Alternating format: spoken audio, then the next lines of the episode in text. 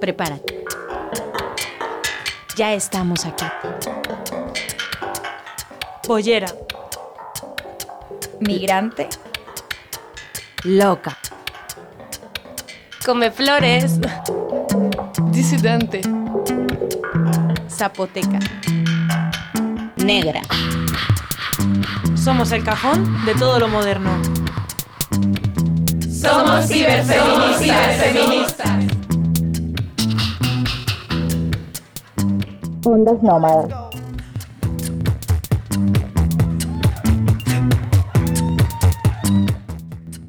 Bienvenidos a todos. Desde Ondas Nómadas, les ciberfeministas, queremos traeros este episodio especial dedicado al orgullo LGTBIAQ+. Llegamos tarde, pero llegamos, y empezamos revisando la historia reciente del Estado español. El 26 de diciembre del año 78, en España se ratifica la modificación de la Ley sobre Peligrosidad y Rehabilitación Social. Esta ley, aprobada por el régimen franquista el año 70 y que sustituía la antigua ley de vagos y maleantes del año 48, castigaba a cualquier persona considerada peligrosa social.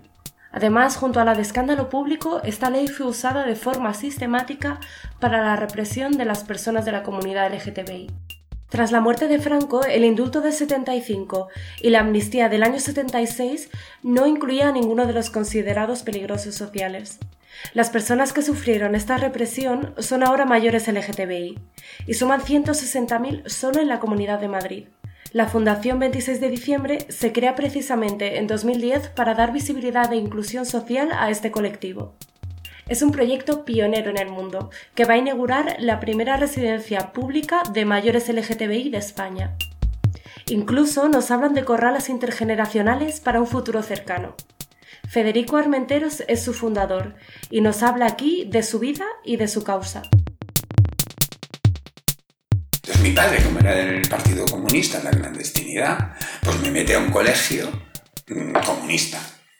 Yo no sabía, entonces bueno, pues nos meten en toda esa historia.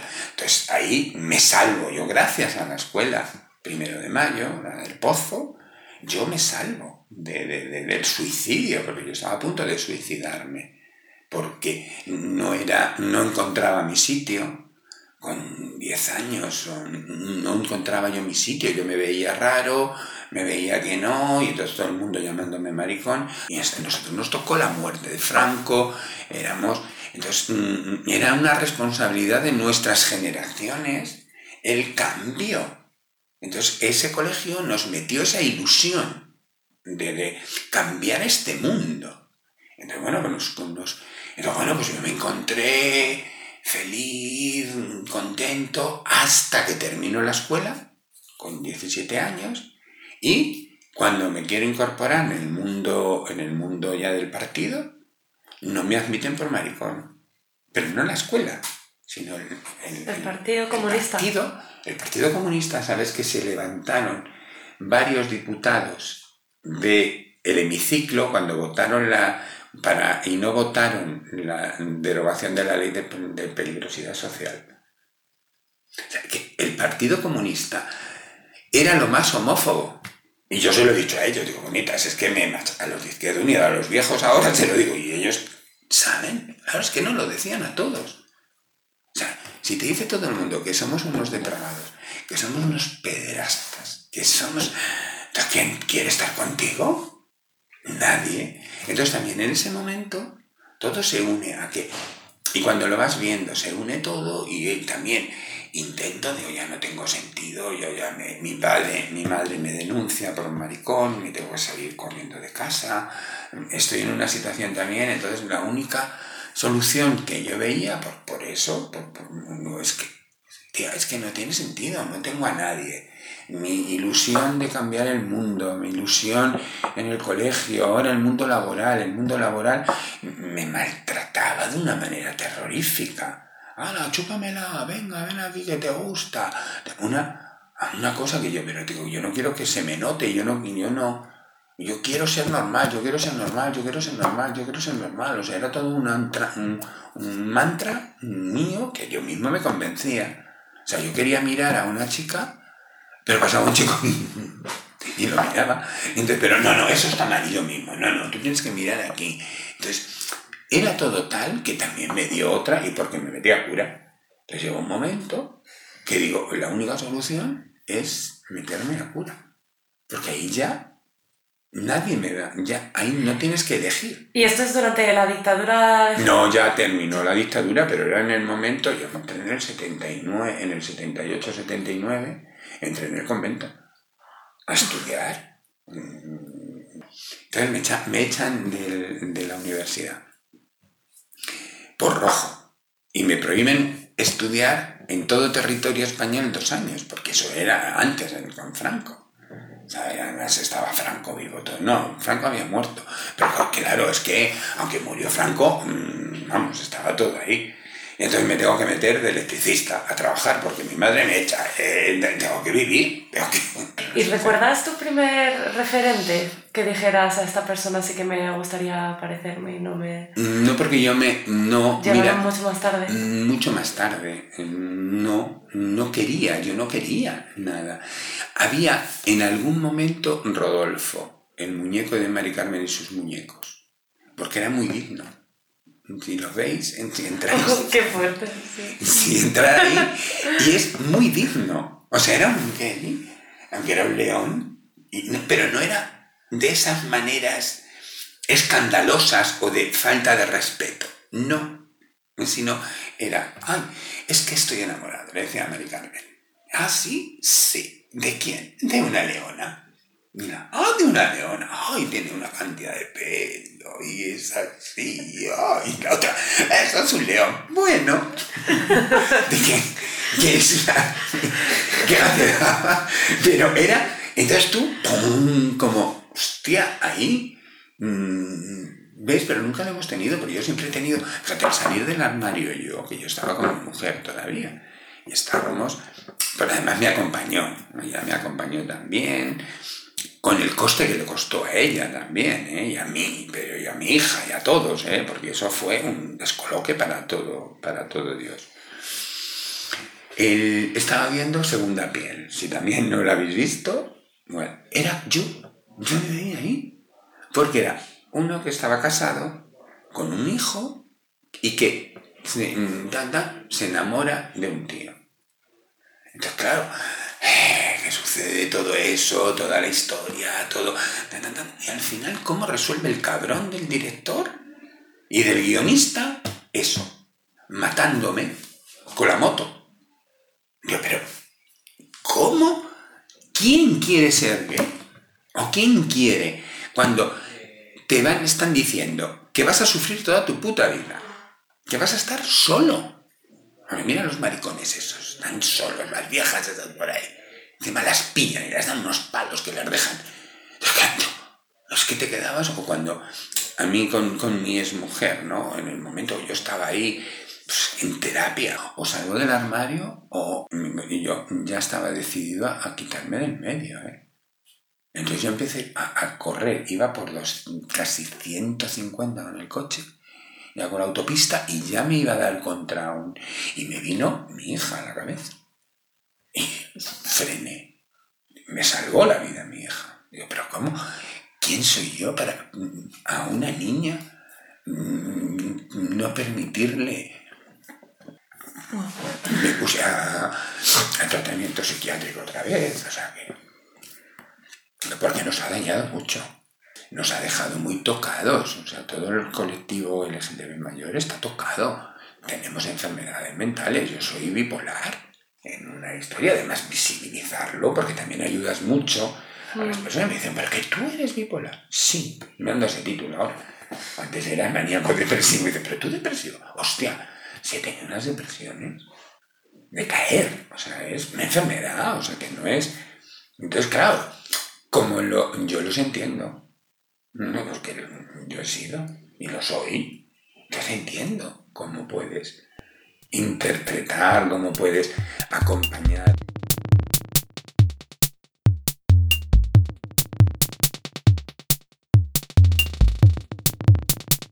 Yo nací en los 90. ¿Crees que si hubieras nacido en los 90, Sí, hubiera sido. la homofobia distinto. también te hubiera como enfermado?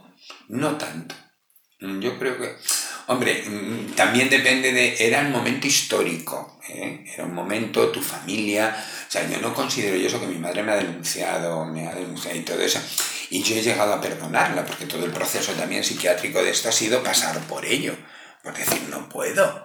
Sea, yo no quería ir a su entierro, me echó a la calle, no, se, se joda, y ya está. Es que hay que aceptar a personas que no nos quieren. Entonces todo es colocarlo.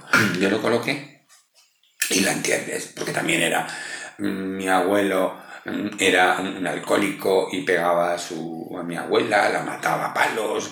Entonces todo ver eso, la, la, la posguerra, la, el hambre, el venir desde el pueblo con 15 años a ser explotada en, en las casas. Porque, o sea, una vida, tuvieron una vida, también que digo, o me pongo en la piel de mi madre, y en eso, entonces, claro, que te salga un hijo maricón, que te salga un hijo maricón es...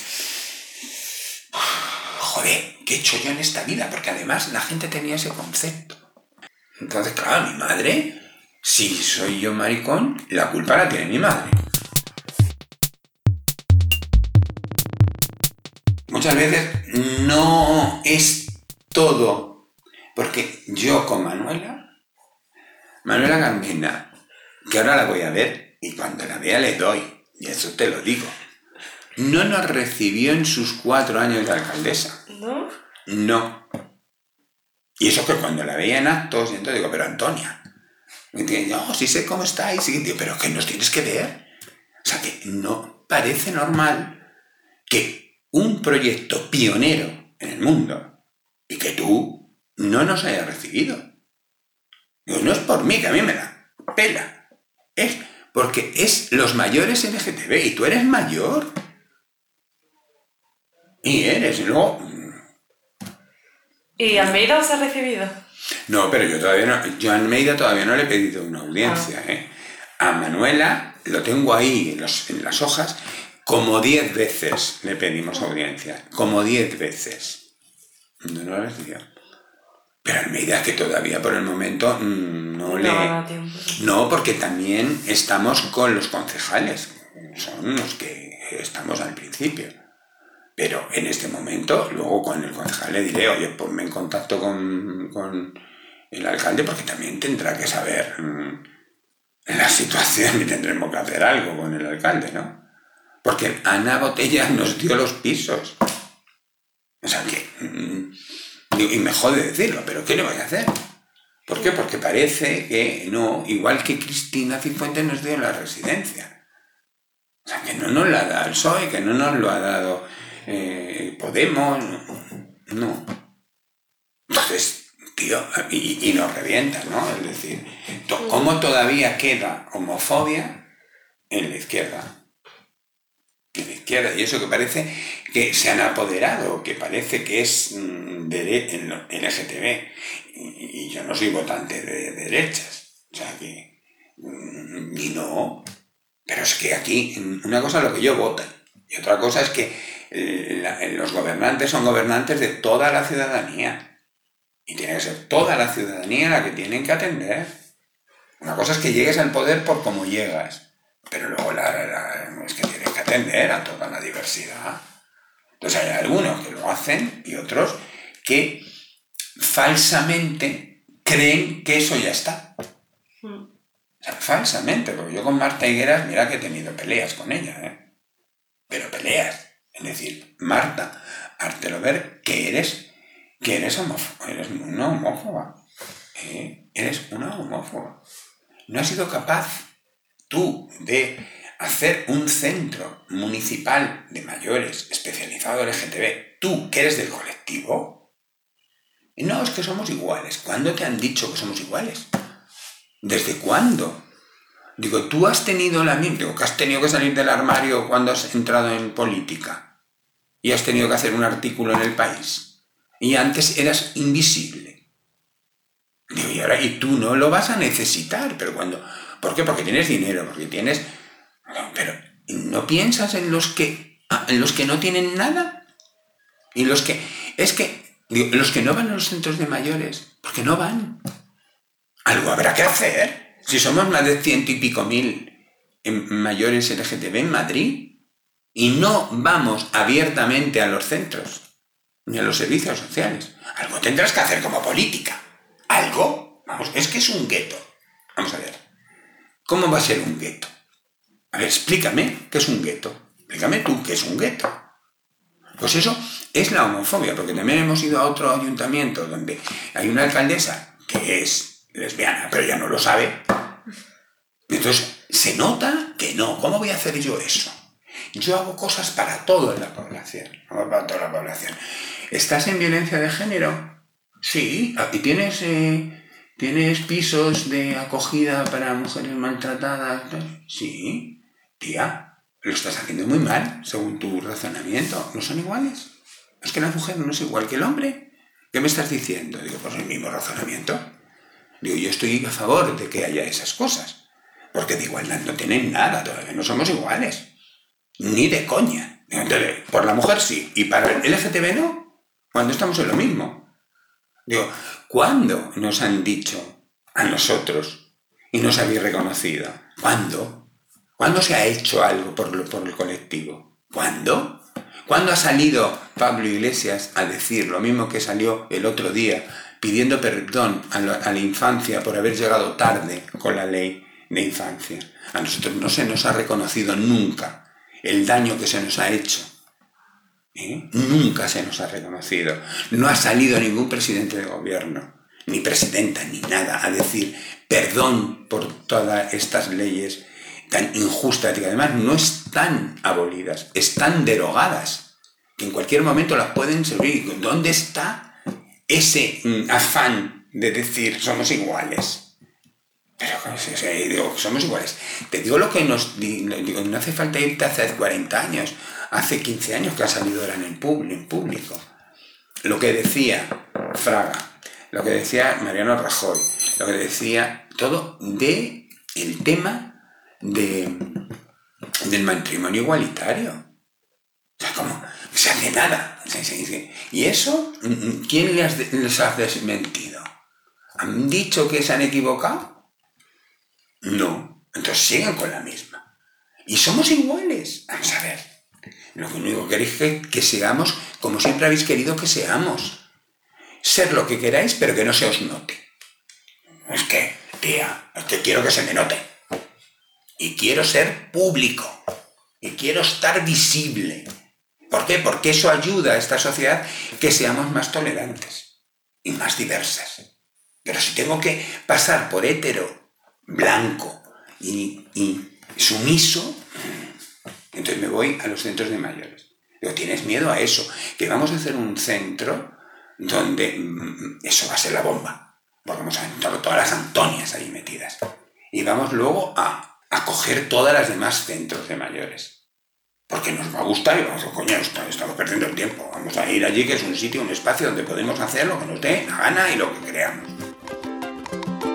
Que no nos falte nunca el respeto ni se nos oxide el corazón. Que la diferencia radique en el pensamiento y no el tamaño, el bulto, el pantalón. Vamos a sacarnos las etiquetas, vamos a dejarnos de prejuicios caretas, no vamos a parar cuerpo y la cabeza se quedan quietas. Ah. 28 de junio de 2020. Madrid. Las mujeres trans han liderado las protestas sociales que han desembocado en los avances más importantes del colectivo LGTBIQ+. El 28J celebramos el orgullo que conmemora el comienzo del movimiento de liberación del colectivo durante los disturbios de Stonewall, liderado por dos mujeres trans, Marsha P. Johnson y Silvia Rivera. En la primera marcha de protesta celebrada en Barcelona en 1977, pidiendo la derogación de la ley franquista de peligrosidad social, fueron las mujeres trans las que permanecieron en las pancartas aguantando las cargas policiales. que fueron personas no heterosexuales, latinas y afroamericanas, trans, no conformes con su género, el motor de nuestra voz, de nuestra fuerza y de nuestro valor. Y lo hicieron, como ellas mismas dijeron, porque no tenían nada que perder. No debemos olvidarnos que salieron literalmente de las calles, eran trabajadoras sexuales, pobres y sin recursos económicos. No debemos olvidarlo especialmente en este año y en estas fechas. Hablamos en contra del el cis heteropatriarcado como sistema sociocultural. Por eso hablamos en contra de la heterosexualidad como norma obligatoria y de la corporalidad cisgénero como posibilidad única. Venimos a decir que sencillamente no somos una teoría queer, somos más que eso, somos vivencias propias de un colectivo que se manifiesta. Desde la plataforma de encuentros bolleros nos preguntamos, ¿cómo? ¿Cómo podemos marchar orgullosas cuando nuestras hermanas migrantes, sin papeles, jornaleras, temporeras, sufrimos abusos y agresiones continuamente?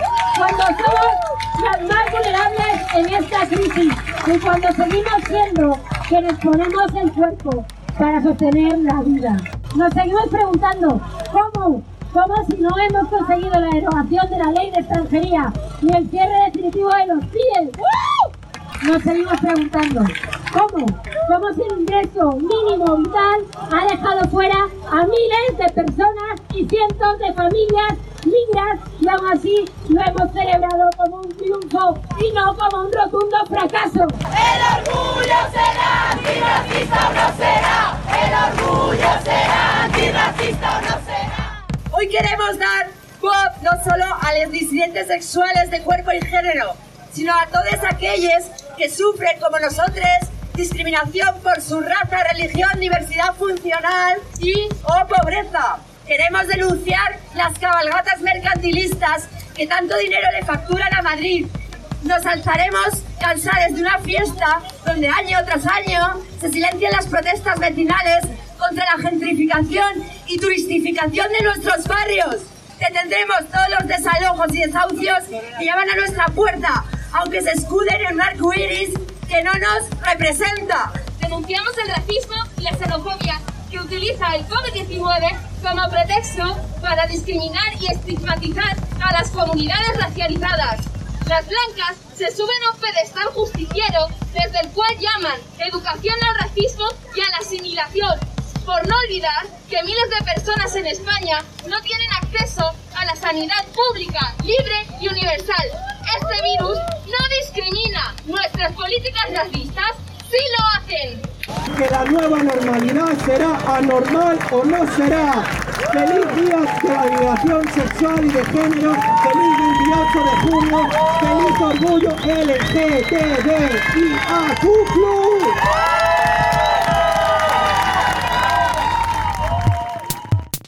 Desde Ondas Nómadas queremos decir gracias Silvia Rivera y gracias Marsha P. Johnson por ese 28 de junio de 1969. Gracias Bloque Bollero, gracias Confluencia Trans, gracias Orgullo Vallecano y gracias a todos los colectivos activistas del orgullo crítico. Gracias por el 28 de junio y sobre todo gracias por todos los días porque lucháis por todos nosotros.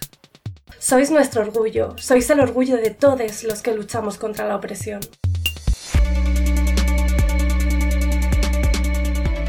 Como ya hemos mencionado, la lucha colectiva es fundamental, pero también nos parece necesario destacar aquellos esfuerzos personales que desde lo cotidiano no solo resisten, más aún, transforman su propia realidad. Con arte, emoción y cariño, despedimos este episodio con la voz de Daniel Niskuk, un hombre trans, y quien a través de la poesía nos invita a reflexionar sobre el difícil y valeroso proceso que implica reconocerse en un cuerpo diferente al suyo y decidir ser lo que realmente soñó. Esto se titula A mi voz, de su libro Poesía en Transición. Un poema donde nos comparte los distintos matices que tuvo que transitar su voz en ese cambio de género.